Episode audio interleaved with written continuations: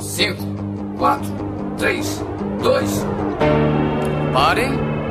Espera aí, onde é que vocês pensam que vão? Hã? Hã?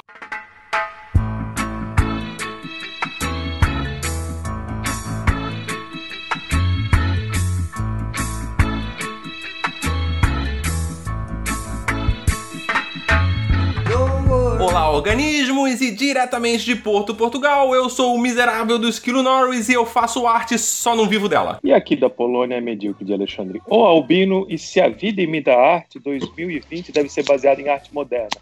Porque eu não entendo porra nenhuma. aqui é o Ia... Aqui é o EAXN falando de Blumenau, Santa Catarina e é isso aí, Piscite. Oi, oi, gente, tudo bom com vocês? Eu sou a Bel, São Paulo. Brasil. e nessa quarentena eu finalmente entendi por que, que o náufrago desenhou o Wilson. A sorte é que eu sou desenhista e posso desenhar um para mim também. E até pode desenhar um melhor também, né? Exatamente. Fazer um buraquinho no lugar da boca. Ah, quer dizer, no teu, no teu caso não é buraquinho, né? Débora? Oi, gente. Meu nome é Débora. Eu moro aqui em São José dos Campos, agora, aqui em São Paulo. E é um prazer estar aqui com vocês. Eu não sei mais o que falar além disso. Tá ótimo. Foi, foi uma apresentação tá linda. Tá beleza. pra quem é, tá bom. Pensa assim. E aí, galera, aqui é Michel Ramalho, sou ilustrador e quarentena não é férias. Boa, garoto. Boa. Muito bom. Eu. E aí, pessoal, aqui é o Hélio Holanda, ilustrador, falando de Mauá, São Paulo. E até o fim dessa quarentena, com certeza, vou ficar careca. Todos vamos um dia, fica tranquilo. Isso é o que acontece com a gente. Se não for na quarentena, uma hora vai. Né? Meu vai ser precocemente. O, o, o, o esquilo já tava ficando careca, independente da quarentena, então tá. É porque a minha quarentena já começou em outubro, né, Ed? Então, tipo. o meu tá acelerando só. Essa semana eu tirei a barba, ficou só o bigode. Hoje eu já tô convencendo minha, minha esposa a, a cortar o resto do cabelo. Até o final da quarentena eu fico careca, com certeza. Tá, mas você vai cortar o resto do cabelo dela? Não, meu. Ela cortar o. eu só pensei que era Vocês podiam fazer uma dupla aí, ó. Ah, tá, e hoje nós vamos estar perolando sobre como é viver de arte, principalmente nessa época de quarentena. Como é sobreviver de arte. Mas tudo isso depois da vinheta! Alô, maluco pedelhão! Podcast miserável e medíocre. Aí, maluco pedelhão! Cheirosinhas!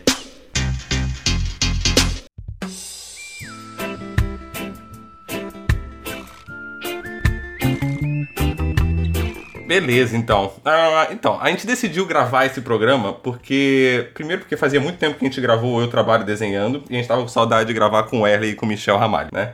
Uh, e faz segundo, tempo, porque. Hein? Faz tempo. Já faz. Acho que se eu não me engano, faz dois anos. Ou três. Que o Facebook é, me lembrou é, esses dias. O que? Tudo isso? É, já faz foi isso já. Três anos? Foi? Foi 2017, Hã? já faz três anos, querido. É, três anos já, hein? Caramba. Sério? É, você vê, o tempo passa, Ed. Não é só você Meu que Deus, fica cara. mais velho, não. Tudo fica mais velho. Pois é, rapaz. Eu achei que tinha sido ano passado. Não, não.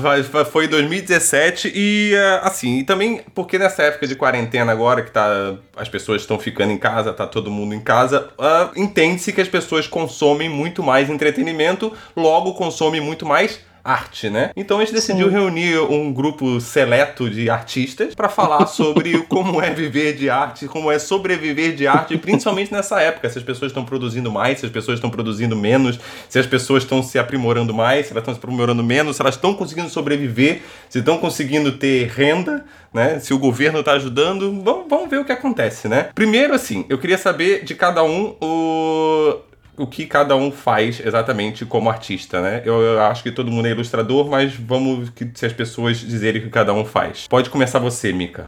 Uh, bom, eu sou ilustrador e quadrinista, né? É, isso desde 2014 eu trabalho na área. É, comecei com quadrinhos de fato mesmo assim, nas vias de fato em 2015. Trabalha numa quadrilha?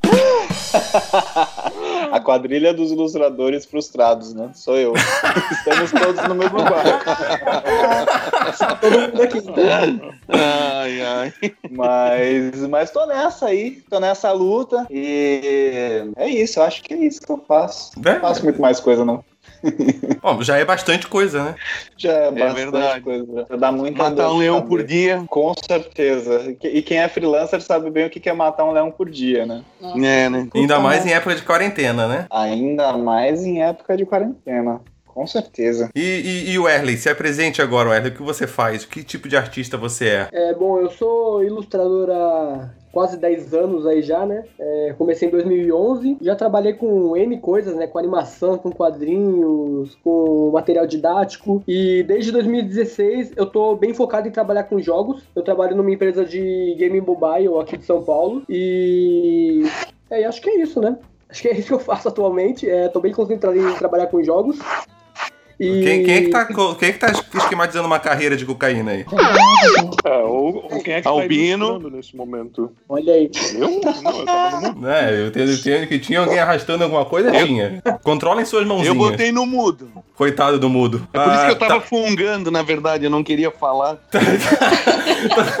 Já que você tava empolgado com a sua carreira aí, Ed, tipo, conta um pouco sobre a sua carreira, então. Tá bom. É, então, eu trabalhei, eu comecei a trabalhar como ilustrador no, no longínquo ano de 2000. É, eu trabalhei com material didático, livro infantil, é, ilustração para joguinho de CD-ROM de livros infantis. Eu tive já um período também que eu trabalhei com quadrinho, como colorista de quadrinho. Eu fiz algumas coisas para editoras norte-americanas, fiz coisa para o Maurício de Souza. Fez arte Ah, rupestre. é, arte rupestre. e, e a partir de 2009 eu comecei a trabalhar no ramo têxtil, que eu tô até hoje. Da- Hoje eu sou coordenador de um grupo de, de, de desenhistas, né, da parte de estamparia de uma empresa têxtil aqui de Blumenau, que é uma coisa que né, me dá um certo contentamento financeiro e também tem, e também tem e é legal assim, né? Tipo, é um pouco diferente do que eu vislumbrava assim no início, mas é, é bem satisfatório criativamente, assim. Eu consigo fazer umas coisas que eu gosto. Bacana, bacana. E agora vamos saber das duas pessoas novas do Miserável Medíocre, que nunca tiveram aqui, né? Bel, Oi. o que você faz da sua vida? Ah, muitas coisas, né? Não, brincadeira. eu, eu, eu tento, pelo menos. Mas é, eu sou ilustradora, quadrinista também. É, eu só acho que a caçula aqui do grupo de, de ilustradores, eu comecei a me arriscar nessa área de arte recentemente, assim. Eu lancei meu primeiro quadrinho há uns dois anos. E depois de fazer meu primeiro quadrinho, eu senti o gostinho, eu fui picada pelo bichinho da, da criação e decidi sair da carreira que eu tava como designer e me jogar na carreira como ilustradora. Então, no ano passado, eu comecei pra valer aí essa, essa aventura e. Então, A culpa foi do Michel, pode falar. Cara, pior que o Mika ele me ajudou muito é, com apoio, né? E, e com dicas e com tudo mais. Mas eu já tinha esse pezinho, só que eu não botava fé nenhuma. Sabe aquela coisa de tipo, ai, você desenha, Bel? Ai, eu rabisco. e aí É, a pessoa não. Eu, eu tô nessa há 38 anos. A Pois pessoa é, pergunta, você desenha? Eu olha, eu também. rabisco. A Bel já mandava muito bem, ela não queria enxergar, aí eu fiquei cutucando ela, falando, olha aí, ó, deixa o mundo ver isso. Aí a hora que ela deixou, o mundo falou, olha aí, olha o que você faz. Ela falou, olha, não é que é mesmo? Aí pro fim acabou fazendo um monte de coisa, né, gatinha? Fala dos É. projetos mil que você fez aí. Pois é, então, na verdade eu lancei já dois quadrinhos depois de começar essa loucura toda. E eu também organizei o livro ilustrado quando descobri que era menina, que é um livro com nove ilustradoras falando sobre o que é ser menina, né? E Ah, aí, pois é, bem divertido, é bem gostoso o resultado desse projeto. E agora também comecei a me aventurar com um canal de YouTube falando sobre saúde para artistas. Então, acho que é bem, bem pertinente aí para esse assunto que a gente Mais vai falar saúde, mais saúde física ou saúde mental? Saúde física, E mental, financeira. social e financeira. E financeira. Ah, Esse saúde mental muitos que não bacana. têm nenhuma, né? Por isso que entraram nessa vida, né? Então, Pois é, Que pois bacana. é. Pior que tem ligação, né, cara? Tem uma ligação bem, bem grande, assim, Com psicologicamente certeza. falando. Legal. sim. E Débora, você, apresente-se. Gente, eu preciso seguir o canal dela, porque eu preciso dessas dicas aí pra artistas urgente. Sim, sim. Caraca, como que é Vamos seu precisar. canal lá? Bel Pardal, aí você me acha. Vou procurar, Bel. Procure. Então, eu desenho desde criança e eu fiz a formação em educação artística como professora, mas daí eu não exercia. E eu comecei a trabalhar na indústria têxtil, paralelamente aos meus trabalhos de ilustradora. E foi onde eu conheci o Edmilson. Tchê. Gato. Daí, depois, eu comecei a. Assim, eu sempre postava meus desenhos e não tinha noção que podia levar alegria ou levar alguma informação para as pessoas. Todo mundo falava, nossa, mas você desenha super bem e tal. Daí eu acabei que ilustrei um livro e faço trabalhos como freelancer. Só que hoje eu tô como professora de educação artística aqui na rede de prefeitura de São José dos Campos. Então eu dei uma pausa, uma pequena pausa, né, com as ilustrações, mas vira e mexe rola uma encomenda, rola um trabalho, rola até encomenda de estampas, além de ilustrações, né? Yeah. Bom, mas continua trabalhando na, no ramo artístico, né? Educação artística é importantíssimo porque você vai incentivar a nova geração a justamente a ter esse, a, essa gana, essa vontade de fazer, porque às vezes tem as pessoas de casa, ou o pai, ou a mãe, ou alguém, que não incentiva ou até restringe a criança e quem sabe você pode dar o passo para frente de transformar um, uma criança num, num, novo grande artista, assim, sabe? É Olha, eu quero deixar uma coisa clara sobre isso, Albino. Eu sou, de, eu sou designer e ilustrador, a área é designer, a gente vai ter um filho agora e o primeiro de, presente dele vai ser uma calculadora científica, porque eu não quero que ele siga essa área não, cara.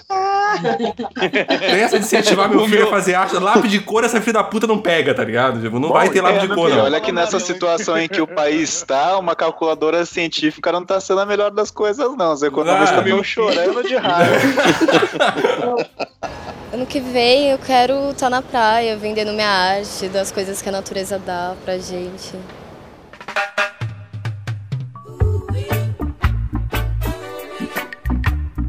E, e, assim, e sobre a, a, a, saúde mental da gente, uma coisa legal da gente falar nessa época de quarentena é. Como estão as produções de você nessas quarentenas? Vocês estão conseguindo produzir mais ou essa ansiedade com a situação toda tá bloqueando a galera? Ou vocês são meio que nem eu, que quanto mais triste ou mais tipo, ansioso, acaba produzindo mais? Acho que é um pouquinho de cada coisa. eu, é, eu tenho produzido mais, mas assim, ao mesmo tempo que eu tô produzindo mais, eu tô comendo mais. E daí é bem perigoso. É, mas é, é. tem o que fazer, né? Comer tem que comer, eu, né? Eu continuo trabalhando home office e hum. no começo, quando a coisa toda começou a se desenhar, foi bem estressante e, e deu, me deu uma travada, assim, até porque daí eu também tinha que participar de reuniões de como fazer, do, de decidir o que, que, a, o que, que a empresa ia, né? Que comportamento uhum. adotar. E, tipo, não, eh, para isso não tem cartilha. Então, não importa se tu tem um ano de experiência ou 20 anos de experiência em liderança, todo mundo tava meio que batendo cabeça, sabe? É uma situação foi, muito, no, muito, nova, é uma situação totalmente é. nova para todo mundo, né? É. Foi uma situação Só toma bem... cuidado com a webcam, cara, porque tem tantos vídeos da galera indo cagar e esquecendo a webcam ligada durante uma reunião. eu vi isso, eu vi isso. Cara. cara, tem muito vídeo desse, então toma muito cuidado com a webcam. Eu já vi isso. Mas a princípio, a princípio deu uma bloqueada assim, mas agora que já tá não que está normalizando, mas agora a gente já está mais adaptado a essa realidade toda que se apresenta, né? Aí agora eu começo a fluir. Tá sendo até legal que eu tô conseguindo mais tempo para me concentrar na parte criativa, né? Nossa, gente, que invejinha branca, assim, de vocês. eu acho que eu tô no outro polo. Eu, eu ainda não me adaptei, é, porque junto com a quarentena mudou muita, muita coisa na minha rotina, assim. Então, minha produção, ela tava num ritmo legal e agora ela foi para um menos 5, assim. Tá 100% estacionada quase porque eu trabalhava num estúdio junto com o pessoal, a gente alugou uma sala e, e montou um estúdio só com ilustradores. E sair de casa para trabalhar fazia assim meu dia, sabe? Eu, eu, não sei se vocês estão ouvindo. Sim, sim, estão te ouvindo. Ah, tá. É porque ficou muito silencioso. É, eu tô tudo prestando atenção em você. esperando você terminar. Que às vezes cai a ligação. É, mas eu, eu ia para lá para poder trabalhar com o pessoal e agora eu tô trabalhando de casa. E no meio desse, desse trajeto, assim, minha colega de apartamento foi demitida, basicamente, e aí ela teve que sair da casa aqui, né? Então eu fiquei com as contas super acumuladas, sozinha em casa, tipo, Ups. trancada sozinha em casa. E isso fez, teve um impacto, assim, gigantesco na minha saúde mental. Então, Tá muito, muito difícil produzir nessa quarentena. Agora que eu tô começando a falar, beleza, vamos lá, vamos lidar com essa realidade, vamos reagir, né? Porque precisa. Mas invejinha de vocês. Então, eu senti um pouquinho também de, de diferença, embora é, eu já, já faço a home office, né? Isso desde, desde que eu comecei a trabalhar com desenho, eu sempre trabalhei é, como, como freelancer em casa. Mas eu acho que a pressão de não poder sair, nem, por exemplo, para ir no cartório, tipo, coisas simples da rotina que aconteciam semanalmente, fui no cartório, ir no correio, mandar contrato, essas coisas, é, ou de final de semana, que eu costumava é, ir para casa da Bel, porque eu moro em Jundiaí e a Bel mora em São Paulo, né? A gente namora, mas a gente não mora junto ainda. Inclusive, a pandemia atrapalhou a nossa, a nossa mudança juntos aí, que, ia acontecer agora. Virou um triângulo Mas- amoroso. É você, a Bel e o coronavírus, né? Eu, a Bel e o, eu, e o álcool em gel. Mas aí eu tenho sentido bastante. No, nas primeiras semanas, acho que na primeira semana foi um pouco pior, assim, de. Por questão de preocupação, né? Eu sentava para trabalhar e aí eu não conseguia me concentrar direito para produzir. Agora melhorou um pouquinho, mas eu sinto que, que a cabeça vai dando uma estragada, assim, devagarinho. É, até questão, eu acho que é mais a questão de entender é, tudo isso, é, criar novas formas de, de socializar e tudo mais. Por exemplo, eu tenho sempre tive muita dificuldade de socializar online, mas eu sinto que, que tá influenciando bastante assim na, na produção também. Mas, mas assim, eu- sobre isso que você tava falando, Mika, eu acho que um pouco dessa ansiedade, porque muitas pessoas que trabalham com arte, que são ilustradores, que são artistas plásticos, já têm esse costume de trabalhar em casa, de, de, de- de ter o home office, de, de ter essa, essa rotina, né, de trabalhar já no, no lugar onde você mora. Ah, o problema maior, pra mim, que eu penso, não é nem o, o, o não poder sair de casa, né? A- a- a- a- o evitar sair de casa. O problema maior é que a gente não sabe quanto tempo isso vai durar. É verdade. Isso é que me deixa mais É. ansioso, É, sabe? Tipo, porque se fosse uma coisa que falasse Sim, assim, ó, não, vocês não podem sair de casa durante uma semana, ninguém vai poder sair de casa. Tipo, beleza, você sabe que é uma semana, daqui a uma semana tá- a vida voltou ao normal.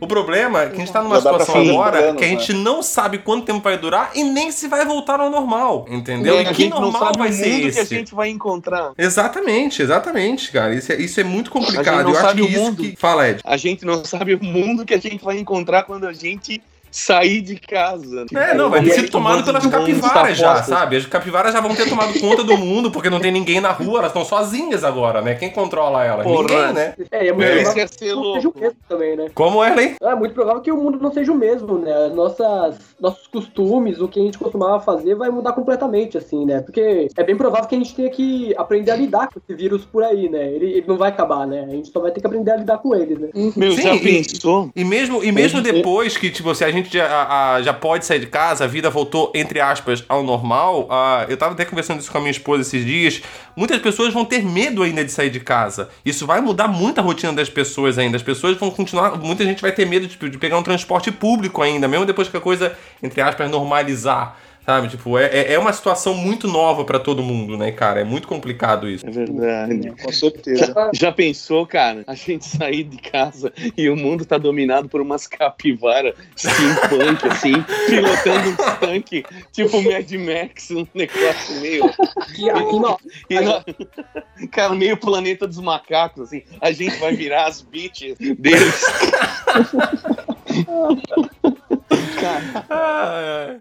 Ano que vem eu quero estar na praia, vendendo minha arte, das coisas que a natureza dá pra gente.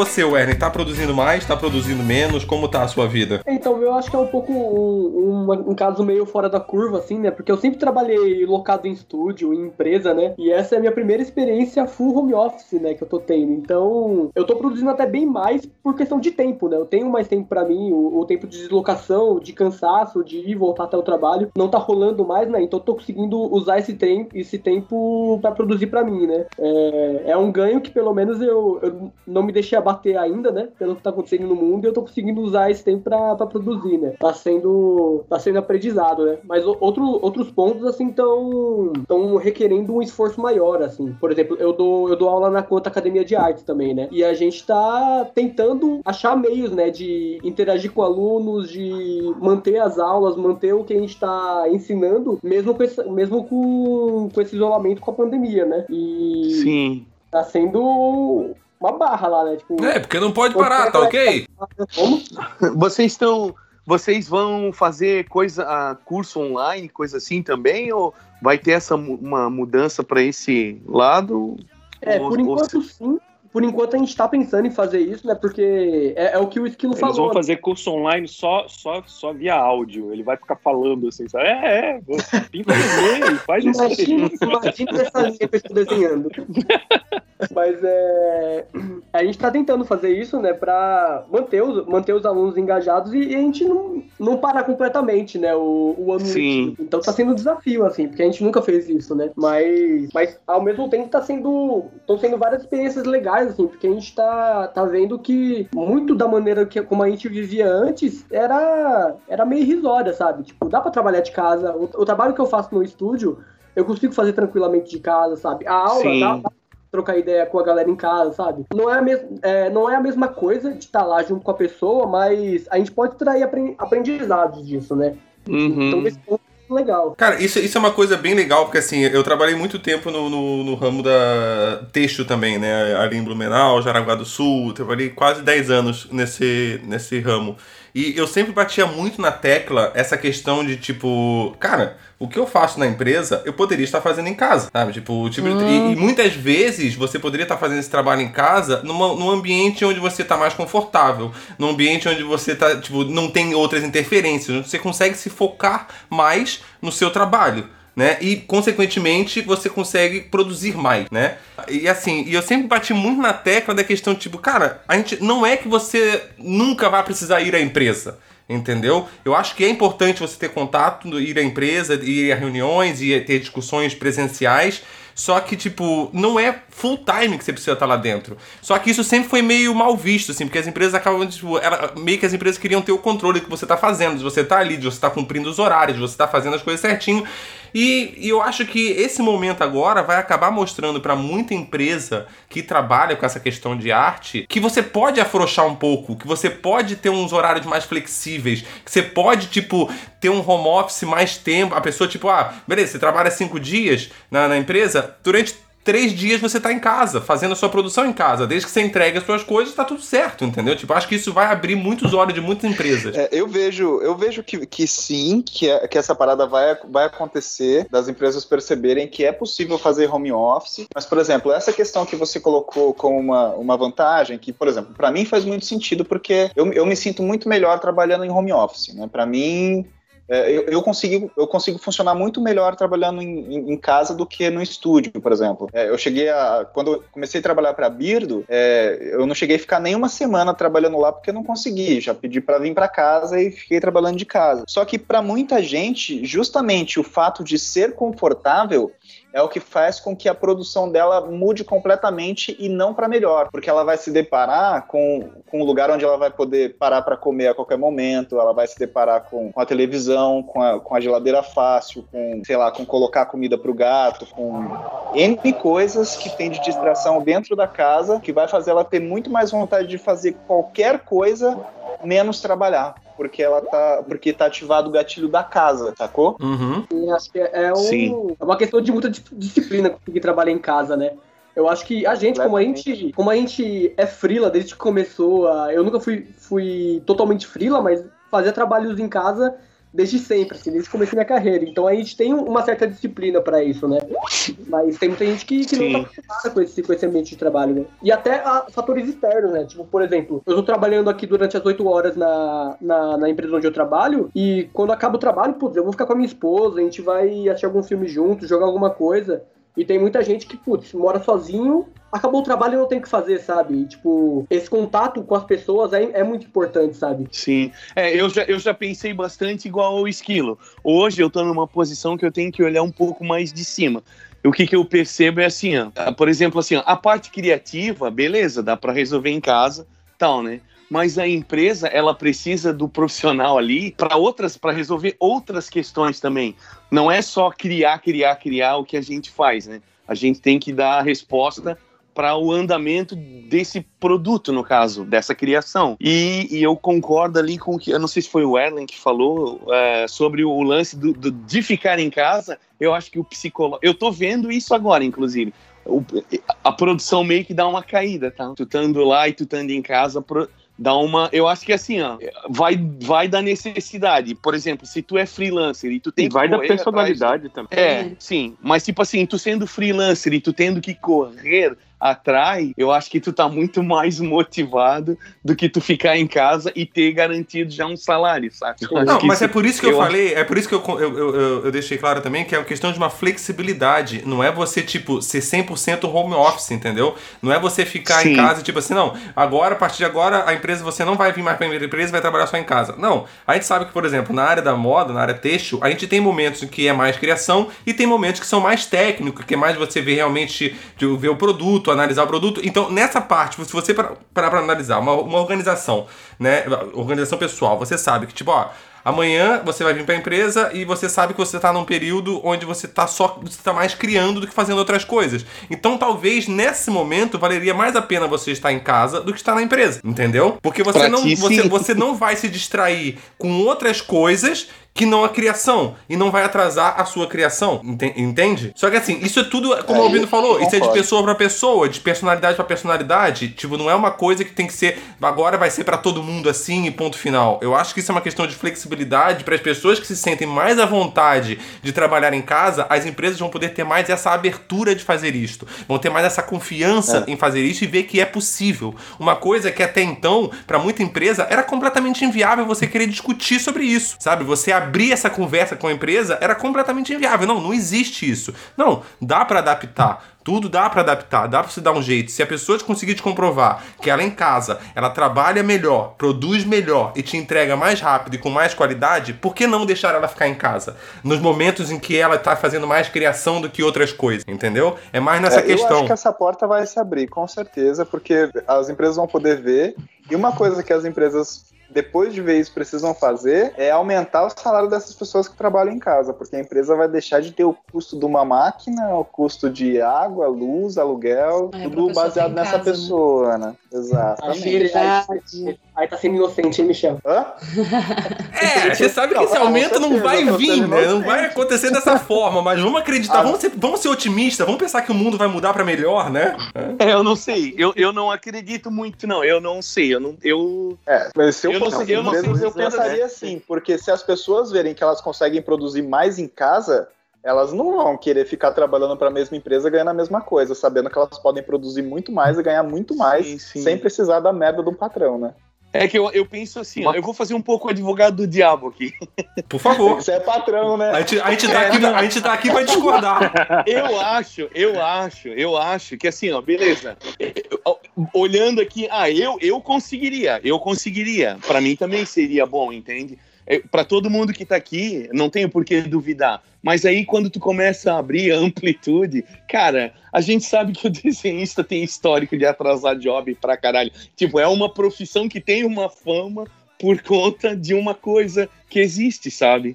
Aí, aí eu acho que isso, a... não sei, eu acho que a gente ainda está engatinhando. Eu acho que isso é um futuro, sim, a gente vai para isso, mas eu acho que isso aí é, é, é- tá engatinhando ainda. Eu acho que não é todo mundo que tem que tem é, responsabilidade para encarar isso, sabe? E aí é aquela coisa, os bons pagam pelos maus, sabe? E eu também, e eu também penso que o dia, e o dia que isso acontecer, é todo mundo vai virar PJ no caso, né? Não vai ter carteira assinada. Não faz sentido, sabe? Bom, o Brasil quase já não tem Verdade. mesmo, né? É, não faz sentido nenhum Eu- tu ter um cara. coisa- Eu Uma acho coisa que faria muito mais sentido se acontecer. todo mundo fosse PJ mesmo. Porque CLT, pra mim, eu acho que não faz mais sentido nenhum, É, cara. é, não, com Brasil. certeza, eu, eu concordo. Eu acho que a gente tá indo para isso. Com certeza, eu acho que isso vai, vai abrir os olhos de muita gente para uma coisa que antes, como o Esquilo falou, era, era impensável, né? Mas eu acho que eu não sei se é tão imediatamente assim. Eu acho que a gente ainda vai. Acho que Não, o não, é muito- isso não- isso- é muito conservador. Isso, isso não vai acontecer logo depois que acabar a quarentena, até porque, tipo, logo depois que acabar a quarentena vai ter uma crise econômica muito grande ainda pra gente enfrentar, É, que muita gente sim, vai perder sim. emprego ainda. Fica tranquilo, não é PJ que vai ser, vai ser desempregado. Não, mas, eu digo, mas o que eu digo mesmo é assim, ó, porra, é 10 anos, é, é- tá longe essa parada aí. Eu não vejo isso muito. Não, mas eu acho assim, fácil. que a, só- a- a- a importância só de você abrir essa porta, só de você abrir essa possibilidade, isso já é um, já é um passo muito bom, sabe? De você a- abrir essa discussão e as empresas conseguirem ver que nessa situação extrema existe essa possibilidade de fazer isso, que as coisas Sim. funcionam, elas continuam funcionando mesmo sem as pessoas irem pra empresa, você se adapta, você dá um jeito. Nós estamos numa situação extrema agora, entendeu? Mas, tipo, se você pegar essas coisas da situação extrema e levarem pra nossa vida normal, pra quando a coisa estiver numa situação normal, você consegue adaptar. A empresa vai conseguir, você vai conseguir ter esse diálogo. Isso já é importante, sabe? Tipo, você ter esse diálogo, coisa que antes era impensável. Eu acho que é o começo É. porta que vai se abrir assim, né? E uma porta que, que, que não é de agora, né? Tipo, é- essa, essa conversa sobre home office, o quanto isso pode ser efetivo, já vem de tempos, assim, de anos atrás, e agora a gente teve uma amostra à força de como isso pode funcionar, né? Então, acho que é um, um primeiro passo, mas com certeza, isso não vai, não vai rolar de agora é, e vai demorar, assim, pra. É, e eu, e eu acho, eu acho que a gente, e eu acho até que a gente profissional não não tá preparado muito pra isso aí, né? Tipo, claro, vocês estão aí, já estão eu não tô falando da gente aqui necessariamente, né? Mas o que eu muito que eu acompanho é que a gente não tem ainda no, no, no, no grande no grande no, no todo da situação, eu acho que a gente ainda não tem muito assim o lado profissional preparado, que nem vocês falaram ali, ah, levar contrato. Eu acho que isso ainda é Infraestrutura muito- também, É. né? Infraestrutura da internet da galera. É. Muita coisa que, que, que levar em leva. que, Até- que- Fala, Wesley. Pode falar. Pode É, a gente tem que levar em conta que aqui a gente tá falando de um nicho de ilustração, design, que já é muito acostumado com isso, né? É, e expandir isso para outras áreas, assim, que nunca nem sonharam em, em trabalhar com home office, então tem que aprender isso mesmo, é que é mais treta, tá ligado? É, o Sim. setor, da, o setor de restaurantes, por exemplo, quem não tinha nada online se ferrou, então teve que Sim, correr sim. atrás disso na, na- na- nos últimos minutos, assim, sabe? É. Enquanto isso, quem já estava mais com o Uber Eats, ou sei lá o que lá, quando eles já estavam mais engajados nesse lance de é, pedido via telefone ou pedido online, eles já não ficaram tão é, problemáticos. Então todo o setor vai, vai ser impactado por isso. Assim, eu não sei muito o de vocês, mas com, com certeza uma coisa que vai Ah, mudar com de certeza. certeza é o ponto de vista das empresas do quanto eles investem pelo home office, pelo online, pelo pedidos, assim, sabe, direto do consumidor. Então muita gente vai, tá, vai, vai, vai mudar completamente É. é, nos próximos, assim que a quarentena acabar. Inclusive, inclusive, eu acho assim, ó, a gente tem que começar a enxergar mais como negócio mesmo, porque assim, ó, digamos que nos próximos anos tem essa mudança, o pessoal vira PJ e trabalha em casa, aí é a lei da oferta e da procura, cara, sabe? Vai ter uma oferta grande de profissionais em casa, né? O preço vai cair. Ah, E, e- e assim Tem- também, é Tem de- que ter é- toda uma organização. E aquilo que você estava falando sobre muita gente não ter essa responsabilidade, tipo, de, ah, de ser uma, a nossa profissão como ilustrador é uma profissão meio mal vista, porque as pessoas atrasam job, não sei o quê. E isso vai fazer com que as pessoas boas e as pessoas responsáveis consigam mais Sim. trampo do que as pessoas que não são responsáveis. Porque assim, a partir do momento que você não tem o seu salário garantido no, no final do mês ali, que você tem que correr atrás, você vai dar um jeito. As pessoas que já sabem fazer isso, é a mesma questão que o Albino tava falando do- das do- dos restaurantes que estão se adaptando agora e de quem já vinha mudando há tempo. As pessoas que já são responsáveis, os, o- os artistas que já são responsáveis que com o com, com seu trabalho desde sempre, esses vão acabar se dando bem. Entendeu? Agora, Sim, as sim, pessoas não, que, não, eu tipo, sei, eu que, sei. ah, que se foda, eu tenho meu salário garantido e eu posso atrasar o trabalho que se dane, essas pessoas é que vão rodar, entendeu? É. Eu quero saber que a gente tá dominando o assunto, eu quero saber o que, que a Bel e o que, que a Débora tem de pensar disso. Porque só tem homem falando aqui eu quero escutar a voz de É. mulher agora. Vai, Bel. Cara, eu acho que assim, é, eu concordo muito com tudo que vocês falaram. Eu acho que vale também a gente pensar ao lado das empresas terem que se adaptar a terem os profissionais em casa, sabe? Porque eu vejo muita empresa achando que pelo profissional estar em casa, ele tá disponível o tempo todo. Então, por exemplo, a gente que é freelancer, eu vejo muito acontecendo de empresa não entendendo que a gente tem fim de semana, não entendendo que passou de um horário É, comercial, tipo, isso é não vamos verdade. pegar naquele trabalho, sabe? Sim, Então, sim. da mesma forma que a gente tem que honrar com as nossas entregas, com as nossas demandas, que a gente se esforça muito para isso, é, eu sinto que as empresas ainda têm que aprender a lidar com o profissional autônomo, sabe? o que fudeu a vida foi o WhatsApp. WhatsApp ele fudeu a vida. Você passa o WhatsApp pra porra do cliente, ele acha que ele Acabou. pode falar contigo qualquer hora. Acabou a paz, exatamente. Sim. Então tem que ter um, Se você aprendizado de via ainda dupla. divulga o status online no WhatsApp, daí mesmo é que fudeu. Ah, é. Não, não precisa nem divulgar online, é só você ter a setinha azul ali, cara, que ele sabe que você leu, fudeu. Não, e Entendeu? as redes sociais, né? Tipo, por exemplo, se o seu cliente te segue no Instagram e aí você pega e posta um stories de você fazendo outra coisa que não o trabalho dele, já aconteceu de vir falar, tipo, na mesma hora que eu postei, vim falar, e aí, Bel, como que tá o andamento daquele trabalho lá? E era, tipo, sábado à noite, sabe? Tipo, Ai, e eu estava no prazo, eu estava com tudo certo. Então, acontece. Da mesma forma que tem muito ilustrador que pisa na bola, É. ainda tem muita empresa e, e pessoas, né, que contratam que não entendem a dinâmica. Então, é complicado. Mas é um, é, um- é um bom exemplo de como essa, esse relacionamento ainda tem muito para se para evoluir e se profissionalizar, né? Sim. Tipo, Eu imaginei agora que essa questão que a Bel falou aí, cliente mandando mensagem sábado à noite falando, e aí, como tá o trabalho? Aí você manda um áudio bêbado pro cliente chorando, tá ligado? Tá bem, tá bem, tá bem. muito bom, muito bom, caralho.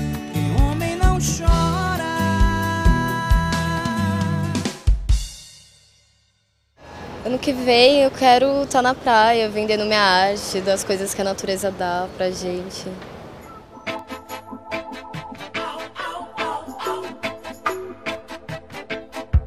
E a Débora? Débora? Então, no, no meu caso foi diferente. Ai, calma aí, tá ligado esse microfone? Tá, tá, então, te ouvindo. Foi diferente porque não, quando... não, não tá ligado. A gente tá te respondendo, mas não tá ligado. Ai, que maldade, cara. Isso você faz. Ah, tá bom, vai ter quarentena. E daí a gente na escola, putz, e agora como é que vai fazer, né? Tipo, os alunos, a maioria dos alunos ficam com os avós enquanto os pais estão trabalhando. E daí não pode porque é grupo de risco. E daí, o que, que fizeram, né, aqui em São José dos Campos, a prefeitura? É, anteciparam as férias dos professores do mês de julho e anteciparam as 15 dias do mês de dezembro e pediram pra gente desenvolver algumas atividades e postar no Google Drive. Ou seja, que- anteciparam as suas férias, mas você tem que trabalhar. Isso, olha só. Daí a gente fez algumas atividades para três semanas, três ou quatro, alguma coisa assim. E daí eles estão lá pensando que os alunos vão, de repente, fazer as atividades aí, mas eu acho que os alunos não vão fazer, não. E, e o lance da merenda, porque tem muito aluno de baixa renda, né, que daí precisa da merenda. E que ele vai pra Então- escola pra merendar, né? Isso, vai pra escola pra merendar. E pra atacar o terror também, né? E daí eles, daí eles liberaram a merenda, tipo, das 11 da manhã até as 15 horas, alguma coisa assim. Daí os alunos vão, retiram a merenda.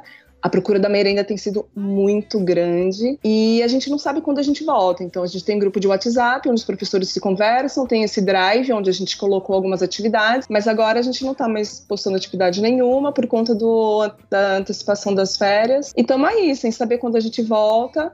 Mas, igual o Edmilson, a gente sabe que por mês a gente vai ter aquele dinheiro ali certinho na conta, né? Então, menos a alimentação, que parece que eles cortaram, uma coisa assim. É, é, e isso é uma outra questão que eu tava até pensando agora, eu tava tentando encaixar isso em algum lugar, esse vale alimentação. Porque as pessoas tipo, têm essa confusão, tipo assim, ah, ah, eu trabalho numa empresa e agora eu tô trabalhando home office agora, e eu ganho vale alimentação. Eu vou ter direito a vale alimentação? O meu pensamento é, você tem que ter direito, você continua comendo igual, né? Exato. É, eu acho que sim, né? Você não deixou de se alimentar só porque você tá em casa, sabe? Tipo, ainda mais se você recebe em espécie, se você recebe num ticket, alguma coisa, eu acho que tu- é- é- isso tem que continuar, você continua comendo normal. Na verdade, você tá até comendo mais, mas isso a empresa não tem culpa, né? Você tá comendo mais. né? É, porque agora você tá em home office, eu vou pagar o dobro do vale alimentação. Não, não faz nenhum sentido, né? Pô, Entra naquele mérito É, que o Mika tava mesmo. falando, né? Tipo, porque a gente começa a gastar pra comer mais em casa, mas aí a gente ainda gasta também com a questão de luz, com a questão do, da máquina e tudo mais. É e, verdade. aí, e, por exemplo, quem trabalha de Verdade. casa, quem trabalhava no estúdio e começou a trabalhar em casa, teve aumento em conta de luz, conta de sei lá o quê, e, e não teve esse reajuste, né? Pelo contrário, saíram cortando, tipo, por exemplo, ah, você não vai gastar qual com é a transporte. justificativa de cortar o vale alimentação? Não, não entendi. Hum, eu Porque também não agora sei. Eu também não as entendi. pessoas vão ter que pedir online, vai ser mais caro. Que não dá pra te ir no supermercado. Não, Albino, o é você que inteiro. fica pedindo online, as pessoas cozinham, Albino. Não, mas eu acho que não dá pra No mercado também, né? Você pede. É, Mas, ó, é, que- é que aqui na minha cidade, é que aqui na minha cidade, se eu pedir no mercado online, a entrega é em maio. Nós tá- só, pra, só, pra, só pra mostrar pro ouvinte, nós Caraca. estamos gravando agora. Hoje é dia 4 de abril. né? A gente tá gravando. Se eu fizer uma compra online hoje, ele, a previsão de entrega hoje, porque a demanda tá tão, tá, tá tão, tão grande, a procura, na verdade, pelo mercado online, que se eu fizer Uhum. uma compra hoje no mercado online, a previsão de entrega é pra maio. Ou seja, é um mês. Beleza, eu vou comprar aqui, eu tô precisando de Meu ovo em pai, casa, vou cara. comprar hoje. Em maio chega meu ovo. Fala, Wesley. Não, o mercado online virou o AliExpress, cara. Só depois de três meses você recebe. tá, tá foda, cara. Tá foda. Porque isso é muito aquela questão que o Albino tava falando da falta do preparo, sabe? Tipo, Sim, a- sim. a- as pessoas não Pô, se mas tá prepararam, deram, estão dando um jeito, tá todo mundo dando um jeito, porque você tem que dar um jeito, né? Só que acaba que a procura começa a ser muito grande. E você satura, sabe? Tipo, aí você satura e as pessoas não conseguem mais cumprir os prazos, né? Aí você vai fazer uma compra hoje pra receber daqui a um mês. Tipo, pô, mas eu precisava da farinha de trigo agora pra fazer o bolo, não é pra daqui a um mês, né, cara? Tipo, Tu sabe fazer bolo? opa! Esquilo é cozinheiro de mão cheia. Se, se você me. Uma receita diferente, cara. Ah, tá achando que é? O- o- hoje o almoço foi fuzile ao molho de cogumelos e espinafre. Caraca. O Esquilo faz é. feijoada com Ramon, cara. Fusível? Você tá comendo fusível? É, tô comendo fusível, ô, Mica. Aí é que você vê, a necessidade tá foda. O desemprego bateu, o cara tá comendo qualquer coisa. Deixa eu fazer uma pergunta aqui, que Faça. a gente tava falando dessa questão, tipo, do lance de gastos com lugar, com máquina, com tudo isso. E falando também da questão de adaptação em casa, né? É, E aí eu lembrei que tem a- o lance da Bel, que, por exemplo, a Bel tá pagando no estúdio sem ir. E ela não, não é contratada do estúdio, ela alugou uma sala, né? Sim. É, exatamente. E aí, se a gente cancela, a gente paga a multa. E também pra poder ir lá retirar, por exemplo, eu sou grupo de risco, né? Eu sou asmática, então eu tô morrendo de medo de sair de casa. Eu tô evitando a todo custo, assim. Uhum. E. Tamo junto, Bel. Oi? Tamo junto. Também Ah, tô com pois medo. É terrível. E aí o estúdio tá lá parado, assim, porque a gente não pode ir pra lá, porque eu não vou pegar metrô pra poder ir pro estúdio. Não dá pra pegar Uber todo dia pra poder ir pro estúdio. Então eu tô aqui de casa, mas o estúdio tá sendo pago. A internet do estúdio tá sendo paga. Então é um custo que eu tô tendo duplicado, porque eu tô trabalhando aqui de casa, pagando mais luz. E, e as E, coisas e- todas e pra o seu aluguel já foi duplicado também, porque sua amiga saiu da tua casa, né? Exatamente. Então, e Putz. os trabalhos não estão duplicados. Né? Os trabalhos estão reduzidos, muito reduzidos. Então Deixa eu te perguntar, Bel, tipo, dessa questão que a gente tava discutindo loucamente aqui, parecendo uma, uma mesa redonda, da, do lance de, do- da adaptação. Porque, por exemplo, você foi, você alugou uma sala para poder trabalhar fora de casa por conta de não conseguir trabalhar em casa, né? E Uhum. aí voltou, como, como, como, como que você sente essa questão que a gente tava falando? E... É, pois é, então, na verdade, pra mim foi um pesadelo, na real, porque conseguir trabalhar no estúdio com o pessoal foi uma mega realização, sabe? Porque eu tava, tava de home office há quase um ano e eu vi o home office atrapalhando muito, muito, muito nessa questão de saúde mental, porque eu trabalhava dentro do meu próprio quarto, meu, meu escritório ficava dentro do próprio quarto. Então eu ficava 24 horas por dia no mesmo ambiente, sabe? E isso ferra muito a cabeça, muito mesmo. E eu sou muito sociável, eu gosto de ver pessoas, eu gosto de, durante o trabalho, parar e tomar um café com alguém, sabe? Tipo, ter aquele respiro. Eu, eu, eu gosto muito. Então, por exemplo, diferente do Mika, o Mika adora ficar sozinho enquanto ele trabalha.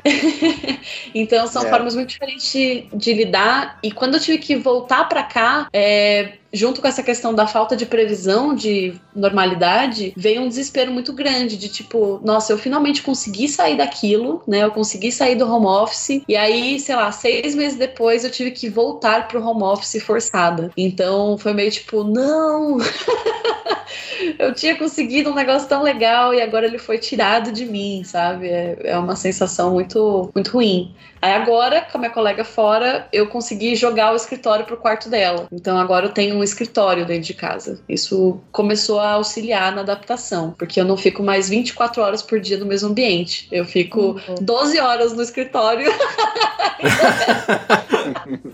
e o resto na casa, assim. E, e como é que vocês estão fazendo nessa. Como agora a gente sabe que a demanda acabou diminuindo, né? E que a gente sabe que muitas vezes nessas situações emergenciais a primeira coisa que se corta a parte de design, a parte de, de arte, a primeira coisa que roda é a gente. Né? Como é que vocês estão fazendo pra monetizar essas coisas? Pra conseguir pagar as contas? Tem alguém que tá, tipo, tem previsão de que vai conseguir alguma ajuda do governo? Tá tendo que se virar mesmo? O negócio é matar um, um leão por dia, como sempre foi, e, e- e se virar com as contas? Tá tendo algum auxílio de alguém? Como é que tá funcionando isso? Cri, cri, cri. É um assunto bom, né? Dá pra ver que tá todo mundo muito bem. Dá pra ver que a saúde financeira da galera tá assim, ó, excelente, tá ligado? Ninguém tá preocupado com isso. Ninguém tá preocupado com isso. É. Foda-se, né? Eu vou. Eu vou. Pode falar mais aí. É o quê? Acho que o pessoal, vocês que são frilas, né? Full, full frilas, assim, acho que é mais fácil de falar. Não, ô Erlen, fica tranquilo que eu sou full desempregado só. Não, eu, eu assim, pra mim, por enquanto, tá tudo certo, mas é aquela coisa. Depois que passar essa parada de quarentena, que o mundo voltar a reagir, a gente vai ver o tamanho do buraco, né?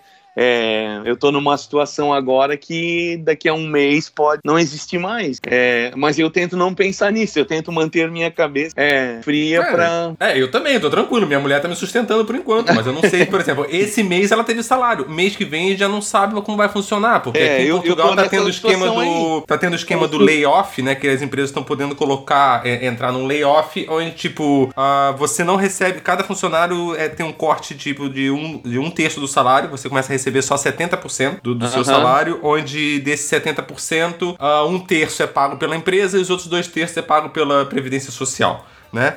Ou Certo. seja, hoje nós vivemos com um salário de um, o que há seis meses atrás, quando eu trabalhava, nós vivíamos com salário de dois.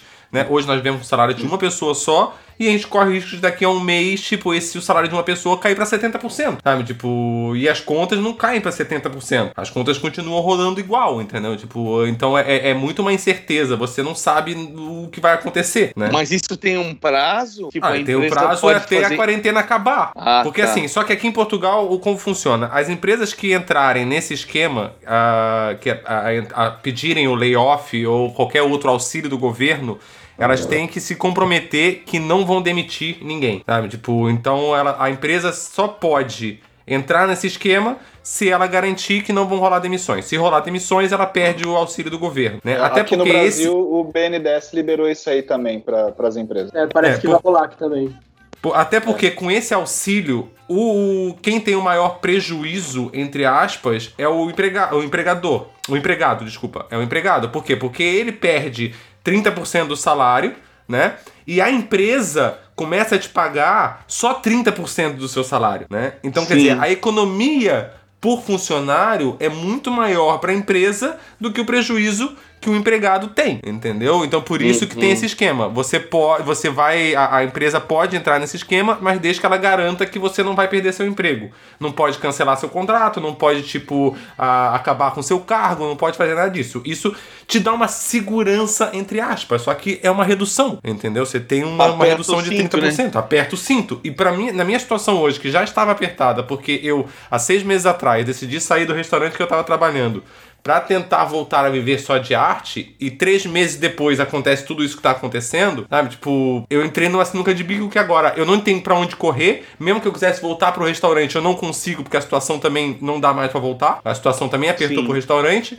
Então entrou numa, a gente entrou numa situação de que agora, tipo, é um dia de cada vez, cara. Tipo, e esperar o que vai acontecer amanhã, sabe? Sim. É, eu tô nessa também. É, eu acho que essa é a solução, né? Porque se a gente começa a pirar demais pensando em como que vai fazer daqui pra frente, tipo, como que eu vou arranjar o negócio, como que eu vou. É, Claro, a gente mata um leão por dia, né? Que eu acho que tá todo mundo mesmo meio que nessa situação. Só que, por exemplo, quem é um pouco mais ansioso e que começa a pensar pro futuro, tipo, ai meu Deus, como que eu vou fazer no mês que vem? Como que eu vou fazer daqui a dois meses? Tipo, acabou. Não tem mais como prever, sabe? Não, e, e quem é, É um pouco ansioso se incerto. Porque a sua conta de remédio vai aumentar, né? Não, pois é. Porque as Pois suas é. doses vão ter que aumentar. sabe? A conta de é. remédio, a conta do iFood. É, filho. É, os gastos aumentam, né? E aí, se a gente começa a tentar se planejar, a gente entra numa armadilha, porque não tem como você planejar nada a muito longo prazo agora, porque como o, o Ed falou, é, não tem como prever o que, que vai acontecer no mês que vem. Tipo, o cenário de hoje é muito diferente do cenário do próximo mês.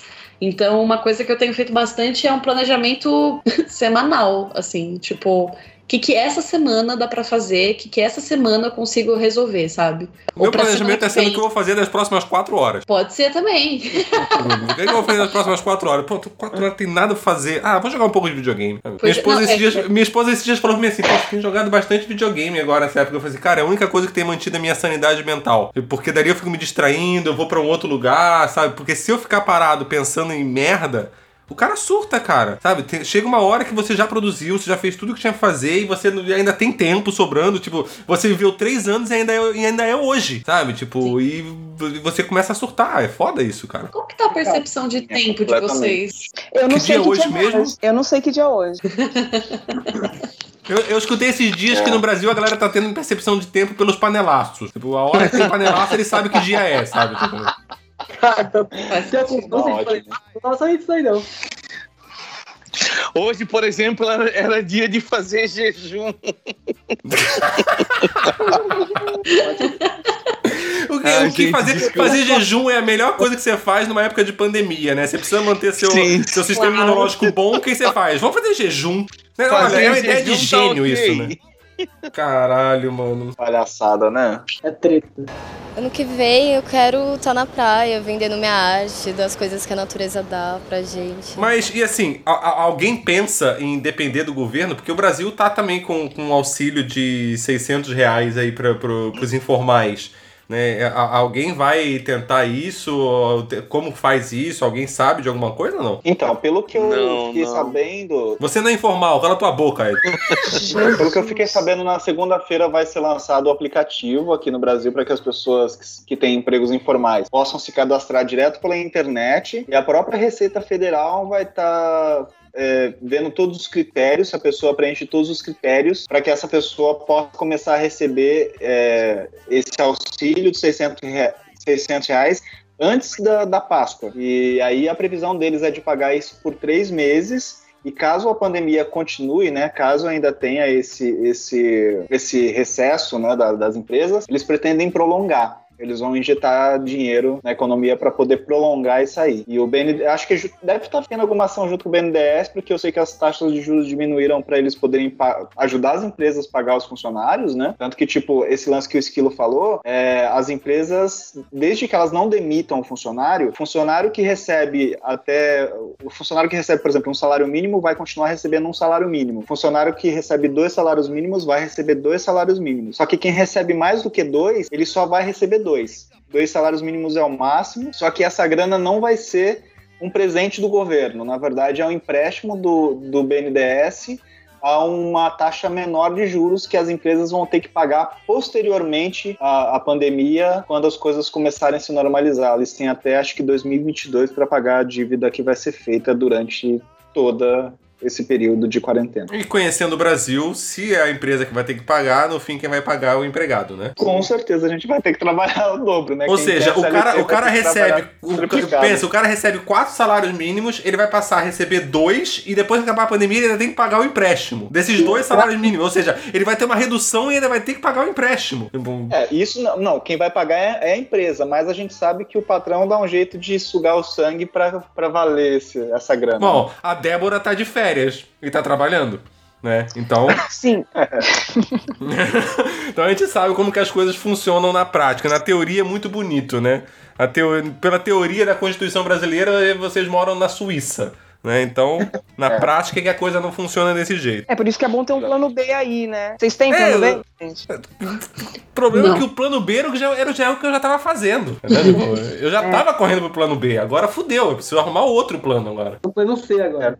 É. No meu caso de trabalho, é, para Hum. mim tem continuado, é, tipo, caiu um pouco a, a- a demanda das coisas, mas não caiu tanto, porque, por exemplo, a maioria dos trabalhos que eu tenho feito é, são trabalhos para livro didático. E eu sei que muitos, isso para várias coisas, né, no, no ramo de arte ainda continua, provavelmente pro Ellen também não mudou e para algumas outras produções não, porque a verba destinada para essas coisas já havia sido separada, então já é contrato fechado em que a verba já tinha sido separada, já tinha Tipo, o pagamento desses trabalhos já havia sido feito, então a produção não é influenciada, até as produções que já haviam sido fechadas antes disso. Mas eu sei que toda a produção, né, seja para publicidade, seja para editora, é, ou o que quer que seja, tudo que, que é, é pós esse início da quarentena, eu sei que vai ser prejudicado. Assim, por exemplo, muitos, muitos orçamentos que, muitos pedidos de orçamento que vieram é, depois da quarentena é, de publicidade, eu mandei o orçamento e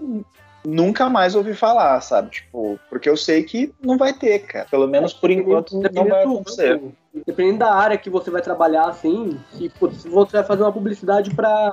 Uma arte publicidade pra uma loja de, de roupa. Cara, os caras não vão vender, tá ligado? Os caras não vão abrir, então não, tem por que fazer, sabe? Então, Pois é, eu recebi um, um pedido de orçamento para um trabalho de, de uma de uma de uma empresa famosa aí, que eles iam fazer um trabalho pro lance da- das Paralimpíadas. Só que, tipo assim, se até as Olimpíadas estão para ser canceladas, quando veio o pedido, eu mandei o orçamento assim, sem esperança nenhuma, porque eu já sabia que provavelmente não ia virar. Não vai Eles estão né? cancelando todos os tipos de evento, cara. Não tem como fazer nada para evento hoje em dia. Mas É, a- a- aqui, na- aqui em Portugal, aqui no Porto agora foi cancelado a festa de São João. A festa de São João aqui é tipo, é a maior festa do ano, é onde junta o maior número de pessoas. É, é tipo o Réveillon de Portugal, de Porto, assim, tipo, é muito grande, é muito foda. Eu fiquei Ah, triste estilo. Eu, fiquei, eu, fui, eu fui embora daí uma semana antes de começar. Cara, o São João, o dia do São João é muito foda aqui. Tipo, é muita gente na rua, é uma maluquice do caralho. Tipo, é, é muito doido. Isso já foi cancelado, tipo, sabe? O São João aqui no Porto e Santo Antônio em Lisboa. Tá tudo sendo cancelado, cara. Tipo, não tem por que você aglomerar gente agora.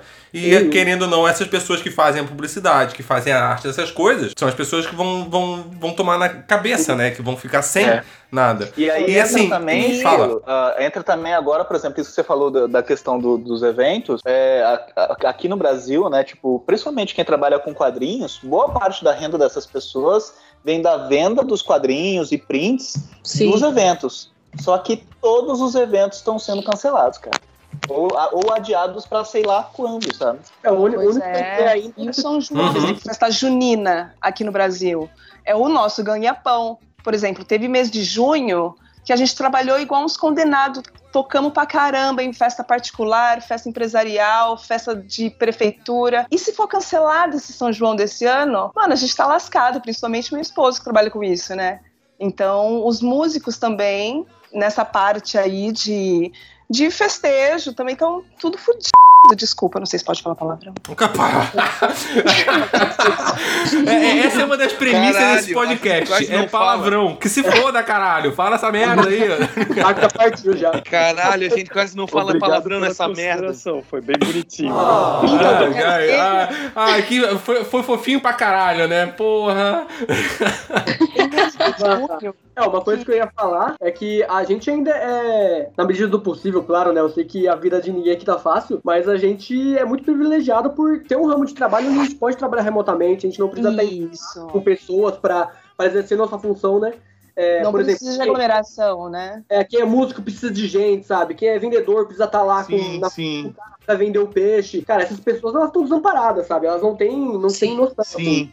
Pois Do é, É, a, a- gente ainda consegue. Fala, fala. É um ramo, é um ramo que ninguém fala, por exemplo, das strippers. As meninas, por exemplo, estão tendo que se virar para continuar a dançar para os clientes. Então eu tô conhecendo essa semana eu vi um, um serviço de algumas meninas que estão indo tipo fazer entrega delivery de dança, de polidense ou dança chair, né? Então E, e tem muitas indo pra reinventando. internet também, né? Tem muitas, Muita. tipo, como, como muitas. É a mesma questão do restaurante que o Albino falou. Muitas já tinham se en- entrado nesse ramo. E muitas outras estão conhecendo agora. Sabe? Tipo, estão Uhum. tendo que Sim. te forçar a ir pra isso por, por uma emergência. Né? Estão tendo que fazer isso. A gente, ainda como, como artista, principalmente ilustrador, artista plástico, consegue de uma certa forma. Como eu vi um amigo meu que é tatuador, ele, tipo, ele não tá trabalhando, ele não tá podendo tatuar. Mas o cara Uhum. começou a colocar nas redes sociais dele, tipo, vários prints deles à venda, várias artes que ele faz à venda, porque ele não é só tatuador. Ele é, ele, ele é Ilustrador. artista, ele é ilustrador. Aham. Entendeu? Então ele tá conseguindo. Ele tá colocando vários é, originais pra vender, vários prints pra vender, porque ele tá tendo que dar um jeito. Entendeu? Hum. Tipo, e, e era até uma coisa que eu, que eu queria perguntar pro, pro Michel, que assim, que ele falou que, tipo, ah, que a maior parte dessas vendas são nos eventos. Mas, tipo, será que a galera começar a tentar vender online isso, tipo, nas suas redes sociais e, e incentivar isso? Será que os próprios, o- o- as próprias pessoas, os próprios consumidores de arte não vão começar a consumir dessa forma e, e criar esse vínculo de, de, de consumir online e não depender só do evento? Que nem, por exemplo, aconteceu agora com o lançamento do, do- do- da MSP do Cascão, né, que ia ter o evento em São Paulo, na loja Monstra, para vender autografado, e com tudo que aconteceu, que eles acabaram vendendo. E que, e que aconteceu que eles acabaram vendendo online, né? E aí o Sidney Guzman veio com a. Como teve essa coisa da pandemia, com a ideia de vender isso online, a galera pagar. E eu, que moro em Portugal, que adoraria ter a HQ autografada, tive a possibilidade de comprar, entendeu? Por quê? Porque a coisa foi online, porque a coisa foi, foi à distância, foi remoto, não, não foi só o presencial. Entendeu? Será que isso não vai gerar Então. também um outro mercado, um outro tipo de mercado para as pessoas, para os artistas? Eu acho, eu acho que assim, existe, um, existe uma cultura já que, que vem, vem acontecendo, né? Dos clubinhos, dos quadrinistas, da galera que vende online, né? Que tem as lojinhas online. Os clubinhos são do, do grupo de apoia-se, né? Que, que, que, por exemplo, o Koala, né? O, o Fábio Koala, o Rafael Marçal, Sim. o Wesley Samp lá. Essa galera tem, tem os clubinhos onde eles recebem uma grana das pessoas por mês, então tem sorteios, e eles vendem as coisas online também. Tipo, tem assim como vários ilustradores, né? Tipo Batatinha Fantasma, Bianca Nazari, é, e uma, uma série de pessoas aí que já fazem isso. Só que o que acontece? É, não tem comparação, por exemplo, de, do quanto se vende em, em evento para o quanto você vende online.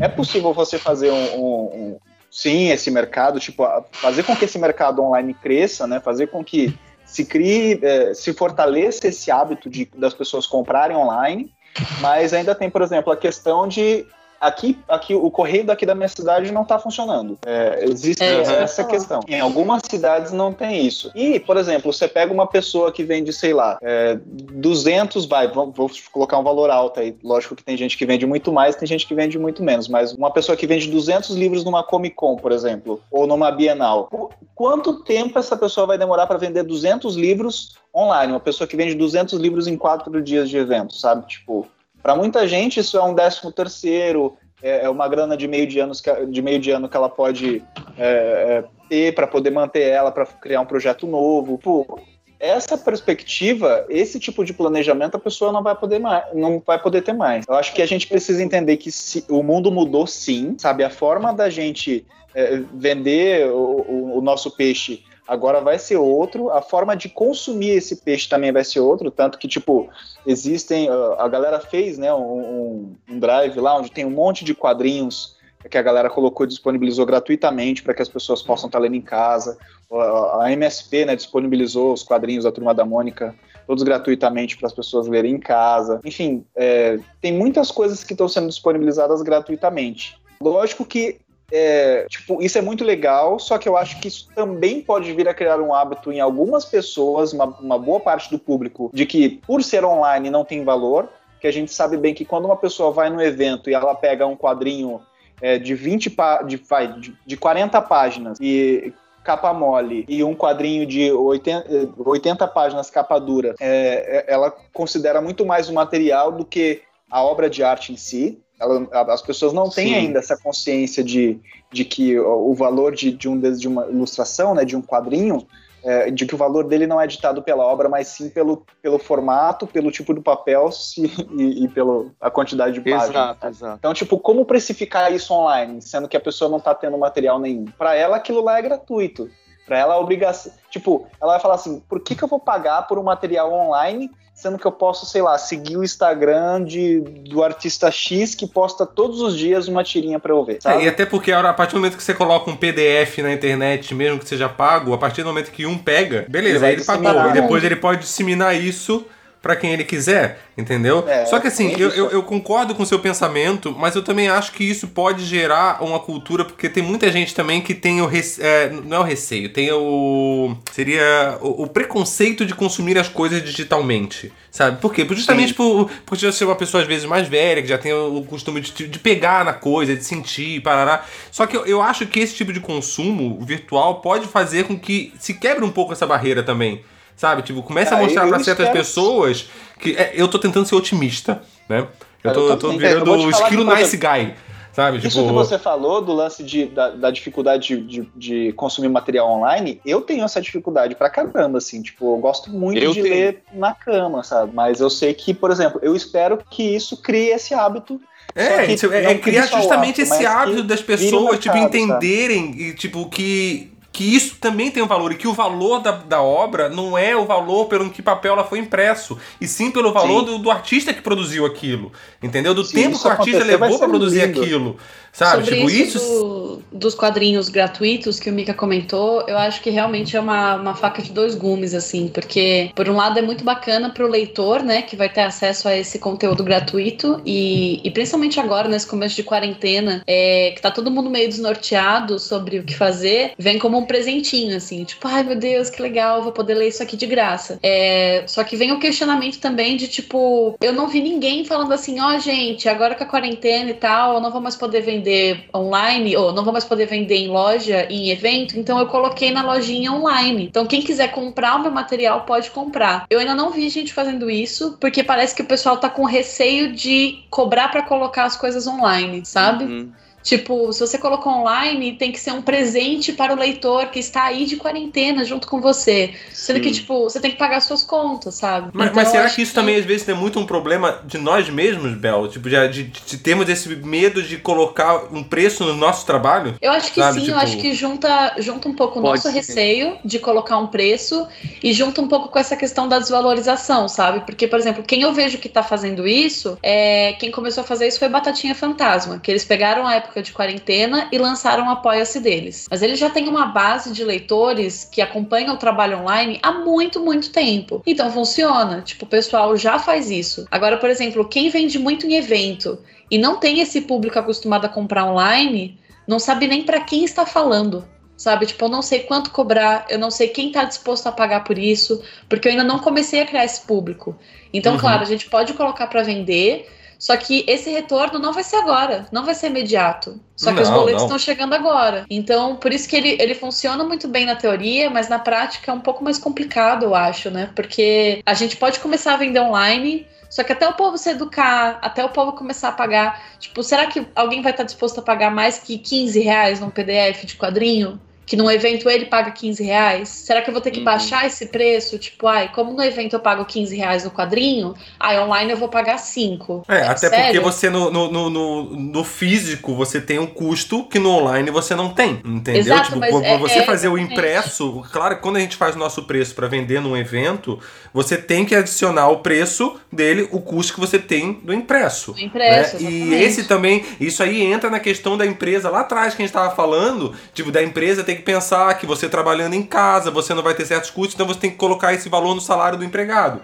Tipo, isso é a mesma coisa, só que nós pensamos em nós mesmos como empresa. Se você não vai ter esse custo de impresso, justifica você cobrar exatamente o mesmo preço que você vende o impresso, você cobrar um PDF virtual? Ah, não, eu acho que não, mas eu acho também que Entendeu? não vale decair tanto. Tipo, por não, exemplo. claro que não, é, claro que não. Você tem que tirar não o é- custo do impresso. Exato, exatamente. Só que a- o público não entende isso ainda, que é o que o Mika tava falando. Tipo, eu, será que eu vou entender só que eu estou pagando pelo trabalho do artista e não Pela pelo valor obra. impresso? Exato, sabe? Então ainda tem essa questão de tipo, a pessoa ainda não associar que ela só não está pagando o impresso, ela está pagando o trabalho do artista. Ainda tem esse aprendizado que a gente não tem do público, sabe? É, isso, isso é, É, eu uma vejo mudança muito- de comportamento do consumidor, cara. E, e o comportamento do consumidor é uma cultura. E pra você mudar uma cultura, você precisa de tempo. Não muda em uma semana, um mês e um ano. Isso demora eu tempo, vejo cara. muito esses youtubers que falam de quadrinho aí, o que eles sempre questionam é, em, em questão de preço a ser cobrado é justamente isso. Se é capa dura, se é capa mole, se o papel é pólen não sei o que, a gramatura. é, eles não eles não estão avaliando a, a- Se, por exemplo, se um quadrinho tem 40 páginas e o outro tem 80 páginas, o de 40 tem que custar metade do preço, não importa a qualidade da obra. Ou... É, essa, essa e- parte e subjetiva falando- não é avaliada. Falando É, mas, por exemplo, fora tem- também, tem um- eu tenho- Fala, calma, só um pouquinho, só um também. pouquinho, Michel. Fala, Albino. Falando por fora também, eu tenho um amigo que tem um, um exemplo completamente fora da curva de vocês, por exemplo, é, é que ele consome quadrinho pra caralho, mas ele descobriu o, o Marvel, o aplicativo Marvel do celular. Então ele começou, acho que uns dois anos atrás, a assinar. Tu paga por mês, então ele já não tem mais nenhuma necessidade de ter o quadrinho físico. E ele começou, Uhum. e ele é muito fascinado. Ele sempre conta pra mim as histórias, ele mostra pra mim a, a arte, assim, sabe?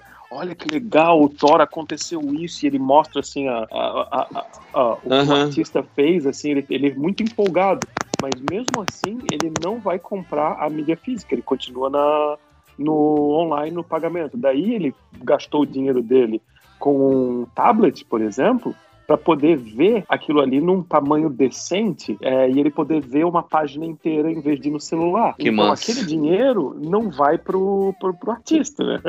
Então ele continua pagando. Então tem muita gente que é, gosta do artista que nem ele, não entende muito da arte assim, mas gosta do artista e tá pagando aquele assinatura mensal que nem um Netflix da vida, é, mas não tá indo atrás, por exemplo, do artista que tá vendendo só o trabalho dele, assim, sabe? É, Unicamente, individual, por exemplo. Porque É, a- é uma outra até forma, essa né? questão- a Netflix até essa questão, por exemplo, cara. de- Então de streaming de quadrinhos. de pagar mensal e, só, e ter toda a, a- o, o acervo o tempo inteiro, assim, sabe? É um demand. Uhum. Então, mas até essa questão de streaming de quadrinhos, eu acho que até aí legal, sabe? Por exemplo, tem o Tapas, que muita gente usa, eu acho que essa é uma opção também, porque daí sim. Aí a pessoa vai estar consumindo um quadrinho e aí o, o artista ele vai estar recebendo por cada página que aquela pessoa lê. Por exemplo, o Social Comics eu tenho eu tenho de noite amanheço lá no, no Social Comics. Eu achei que tinha até fechado o site, mas no, no, no meio do ano passado até veio uma entrou na minha, na minha conta uma grana de, de, direito- de direitos autorais, assim, de royalties de, de páginas que as pessoas leram do quadrinho. Então, por exemplo, essas plataformas de streaming de quadrinhos, eu acho que talvez elas sejam uma opção é, de, de ajudar a criar esse hábito para que a pessoa também não, não precise comprar o PDF e depois sair isso, duplicando o PDF para um milhão de pessoas, que ela possa ler direto na plataforma, sabe? E, e aí o artista conseguir ganhar dinheiro tal como as empresas que, que são donas dessas plataformas, sabe? É, eu acho que é, é aquilo que você tá falando. A gente tem que mudar a forma de como se consomem as coisas. Como é hoje, como as coisas são consumidas hoje, talvez fique inviável, talvez não dê, talvez, tipo. Só que, tipo, tem que se mudar, tem que se adaptar, porque, tipo, cara, não tem. O mundo vai ser diferente, o consumo vai ser diferente das coisas. E se a gente não se adaptar, você vai passar fome, sabe? Tipo, É. se você achar que, ah, eu, eu vendo, como o Mika falou, eu vendo 200 quadrinhos numa Comic Con. Tá, mas você não vai vender 200 quadrinhos em 4 dias on- online.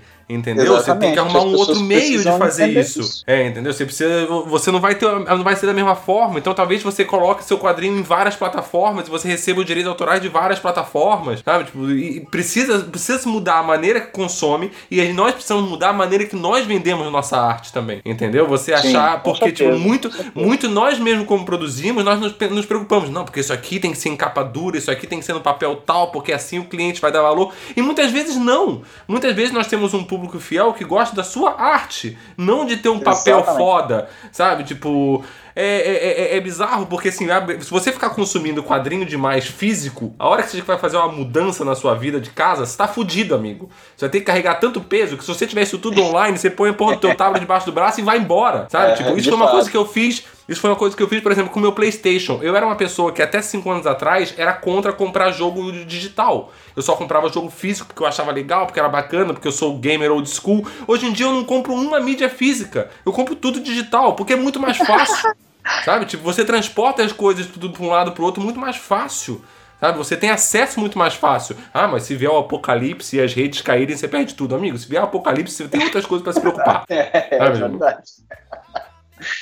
Ano que vem eu quero estar na praia, vendendo minha arte, das coisas que a natureza dá pra gente.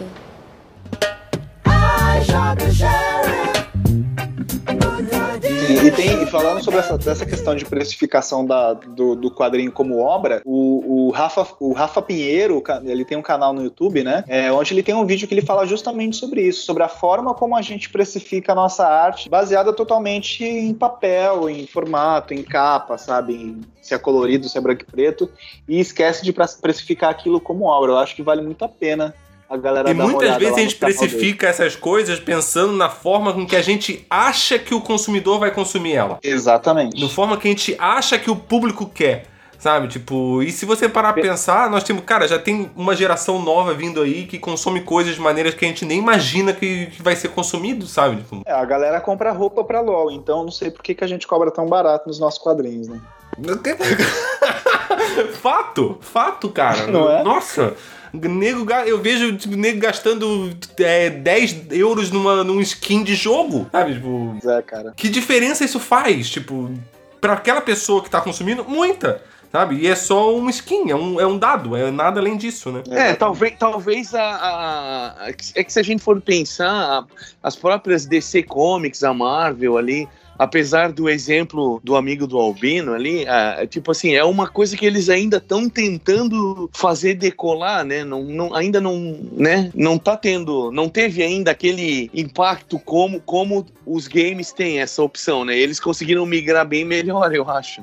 Né? Os games, a indústria pornô, sei lá, do que os quadrinhos. Eu acho que ainda tá faltando alguma coisa, né? E aí talvez. Tá sei lá, faltando botar putaria na DC, é isso que eu tô dizendo.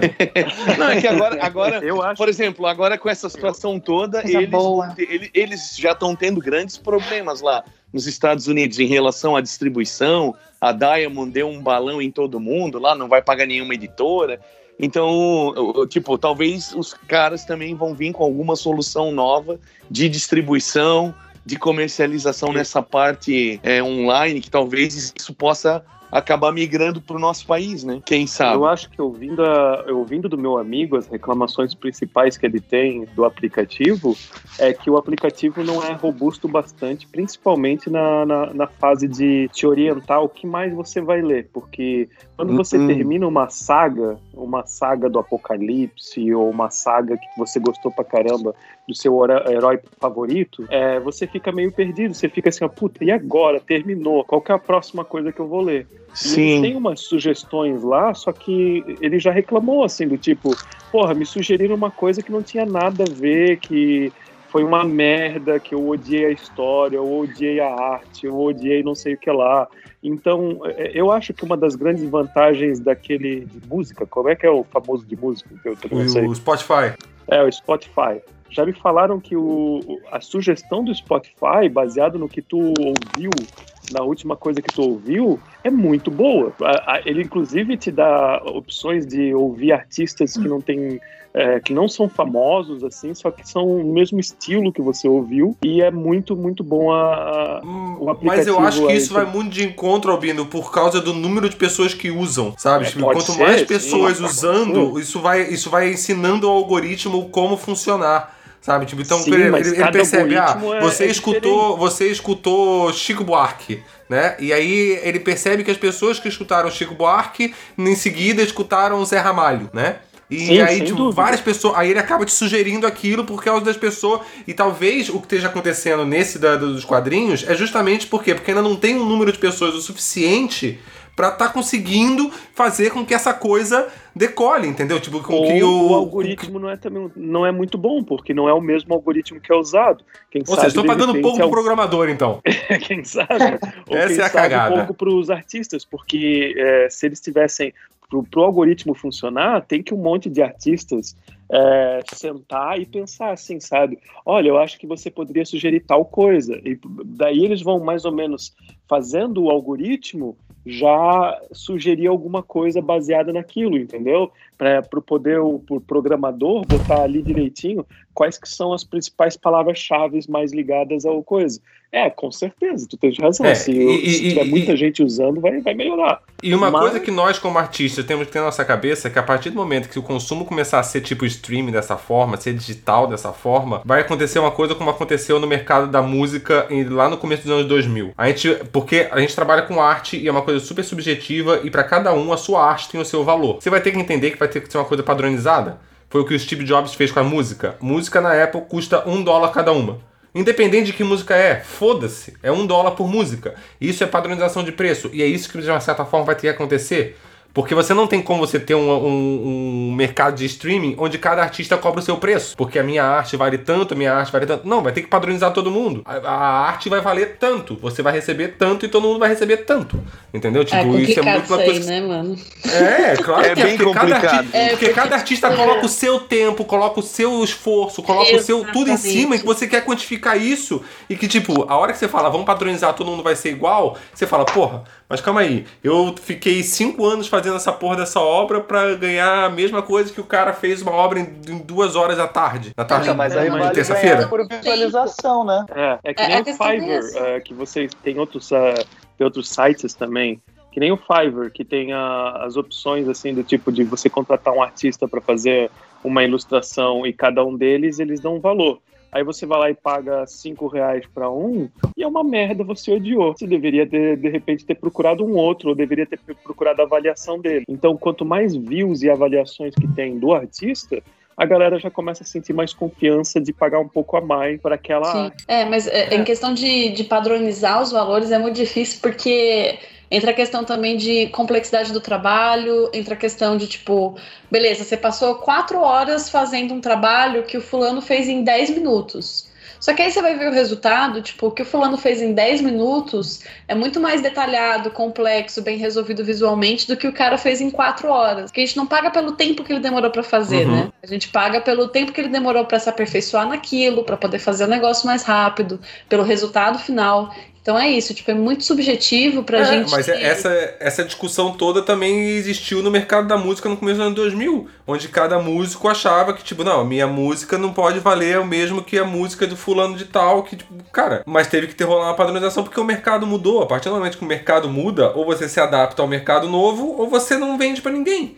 Ou você vira, um tipo. Bom exemplo, um bom exemplo Fala. disso que o Esquilo tá falando de padronização e que deu certo é o cinema. O cinema tem os ingressos com valor padrão. Quando, tipo, não importa se o cara gastou um milhão de, de, de dólares para fazer ou um bilhão. É, importa se o, se o conteúdo é bom ou não. Se o conteúdo for bom, vai lotar todas as salas e ele vai pagar o filme e ganhar mil por cento de lucro. É, ele Agora, vai se ser aquilo que você falou, Mika. Você vai ganhar por boa- visualização. Você vai ganhar por quantidade de visualização, porque o consumidor final vai pagar a mesma coisa, seja pro seu desenho, seja pro desenho da Bel, seja pro desenho do Erley, seja pro meu desenho, seja pro desenho do Ed. Entendeu? Ele vai pagar, o consumidor final vai pagar a mesma coisa pra todo mundo. Só que assim, quem tiver mais visualização vai ganhar mais. Quem tiver menos visualização vai ganhar menos. Entendeu? É isso que vai acontecer. Foi o que aconteceu A com a gente- música no começo do ano 2000. É, eu, eu não sei, esse aspecto eu acho que o, o esquema do, do Fiverr funciona muito bem, assim, porque ele, ele define por, por complexidade e por entrega, né? Então você tem lá, tipo, o básico, o padrão e o premium. E aí você define faixas de valores para essas três entregas. E aí você coloca, tipo, ah, o básico é 5 dólares, o médio é 20 e o premium é 100. E aí, tipo, as pessoas classificam isso. Eu acho que essas faixas de valor, principalmente para questão de arte, ainda faz mais sentido do que você pegar e colocar, tipo, tudo a um dólar. Tudo a um sei lá o quê, independente do que você vai fazer, sabe? Mas Tipo, assim, o Fiverr, eu já vejo o Fiverr muito mais como tipo uma arte personalizada pra alguém, sabe? Tipo, você trabalhar pra uma empresa, alguém precisa de um desenho e pede a você. Essa questão da padronização é mais a questão do que você produz e disponibiliza pra vender, Ah, entendeu? sim, sim, sim. As pessoas entendi. não te encomendaram. prontos, é, você, é, você fez um quadrinho, ninguém te encomendou esse quadrinho. Você criou esse quadrinho, entendeu? E você disponibilizou ele lá vender. pronto e qualquer um Já- pode comprar. Exatamente, é nessa questão que a gente tá falando da padronização. A questão do personalizado é outras, outros 500, até porque se você for para um músico e pedir para ele criar uma música para você, não vai ser o mesmo preço que ele vende na Amazon, na, na, na, na Apple, entendeu? Tipo, é, vai ser um outro valor porque ele tá fazendo uma coisa específica para você. Faz sentido. Entendeu? Tipo, eu acho que é mais. é- é- é- são dois mercados diferentes, né? Uhum. Sim. Ano que vem eu quero estar na praia, vendendo minha arte, das coisas que a natureza dá pra gente. Bom, eu acho que, gente, eu acho que nosso assunto foi muito legal. Nós gravamos para caramba. E. É, e cara que assim, foi sério, né? Foi, foi sério? Sempre que a gente grava sobre arte, é sério, né? Tipo, nossa. É sério, eu cara, queria falar é uma sério. coisa. O editor, o editor falou pra mim que a gente tem que se cuidar, que a gente tem que fazer piada no final. Agora eu vou ter que fazer uma piada no final. Você vai contar uma anedota. Eu, eu quero uma anedota agora. Vai lá, pode ser qualquer uma. Ih, rapaz. Só, só pra deixar o? Oswaldo feliz, que a gente conseguiu fazer uma piada no final. Ele falou: ó, não pode ser forçado, não pode ser forçado, gente. Tem que ser uma piada, uma piada na- natural. Finge que eu não tô nem pedindo pra vocês não pode fazer ser a piada. forçado, mas faça uma piada. Faça uma piada. Faça uma piada, vai lá, vá, fala uma piadinha, vá. Então por que que, é A episódio Débora, você a Débora é assim? boa de piada. Vai, Débora. Gente, eu não gosto de piada. Desculpa, eu não sou de piada. e eu só escuto Miserável Medíocre quando o Edmilson aparece, na verdade, gente. E eu vou ter que confessar uma coisa que eu não suporto, aquela música da entrada. Vamos mudar, gente, por favor. Olha aí, ó. Deu feedback aí, ó, pra vocês. Aliás, aliás, eu conheço, eu conheço uns músicos, é a Débora e o marido dela, que eles fazem, viu, vinheta. Vocês estão aceitando pagamento em divulgação ou não? É verdade, é verdade. Foi uma Se você chacada quiser- isso aí, eu acho. Se, se quiser pagamento em divulgação, eu posso divulgar pra 12 pessoas que escutam Miserável e Medíocre. Uma delas sou eu, na verdade. Ah, então, aí, ó. Já são só 11, então, no caso. Aliás, você sabia que eu ainda tenho adesivo do Miserável Medíocre aqui em casa? Eu também, devo ter uns 3 mil guardados eu ainda. também, eu também. Caraca! Eu tenho Esse adesivo rendeu. Porra, esse rendeu. Tá, ah, só pra gente finalizar então, ah, deixem suas redes sociais, gente, para as pessoas, pros 12 que estão ouvindo aqui poder seguir vocês. Vamos lá, um por vez. Na mesma ordem que a gente fez a abertura. Vocês lembram a ordem da abertura? Não. Ah, é claro que não, né? Ah, vai no Tipo, do coração. Então vai, começa você então. Você quem eu? Quem tava falando, né, Bel? Quem é que tava Bom, falando? pessoal, vocês podem me encontrar como Bel Pardal. Em todas as redes tá como Bel Pardal. Site, tá tudo como Bel Pardal. Então, cheguem junto. Wesley, tá vivo? Pensei que eu era o último aí. Se era pra seguir a ordem. Não, é porque, é porque eu fiquei sentido na abertura que você está sempre sendo o último, que eu quis deixar você logo no começo agora. Então, bora, Ah, bora. gente, não, então eu falo, então, ó. Minha rede Fala, então. social, eu tô lá no Instagram como arroba Débora Ilustrações, onde eu posto algumas ilustrações, alguns trabalhos. Às vezes Aceita eu posto encomendas. Uma outra, as enco- é, e também posto uma coisa ou outra de polidense, que eu sou professora de polidense, precisando aí de showzinho, tô brincando.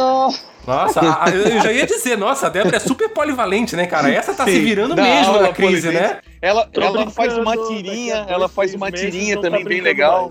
Sim, eu faço umas tirinhas do meu dia a dia, tá lá Já no meu tem Instagram. anos. Já tem muitos anos. Edmilson, desde a época que eu era carequinha, né? Raspava o cabelo, Edmilson já acompanhava umas coisas que eu fazia. É verdade, é bem bacaninha. Então vocês podem me seguir lá se quiser. Se não quiser, tudo bem. Um abraço. Então, Mika, fala você agora aí. Vamos deixar o Wesley por último mesmo, que ele, fica, ele não fica ofendido.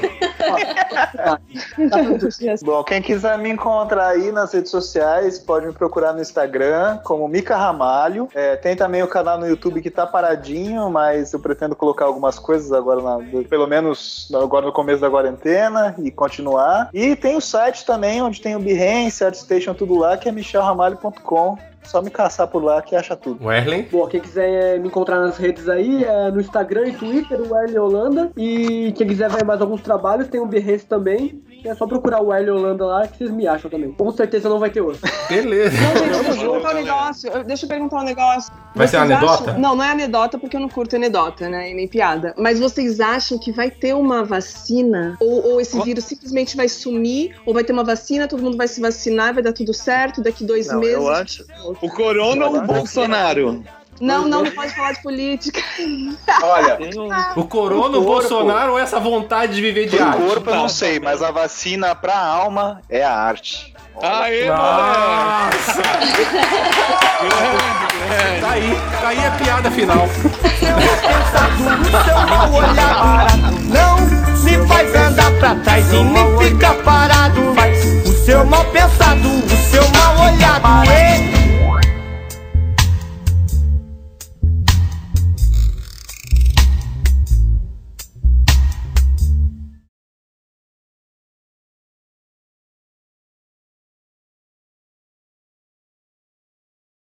Beleza. Beleza, então, gente. Eu, o Albino e o Ed, a gente não vai divulgar porque a gente tá sete anos aqui. Se você não tá seguindo a gente ainda, é porque você realmente É não verdade. quer. Tipo, então que não deu foda-se e pau no cu da gente. Tipo. E não, mas como disse o, o Jota, pau no cu é bom, né? Então temos que arrumar outra coisa pra usar nesse caso. Ui, mamãe. Ah, foda-se a gente, né? Corona no cu da gente. Corona no cu da gente. Bom, É só comprar bastante Aí é papel ruim. higiênico, né? Que aí não tem corona no cu, então. Entendi porque estão vendendo tanto papel higiênico. Tá em falta, né? É, tá foda. Então corona no cu da gente, então. Ai, cacete.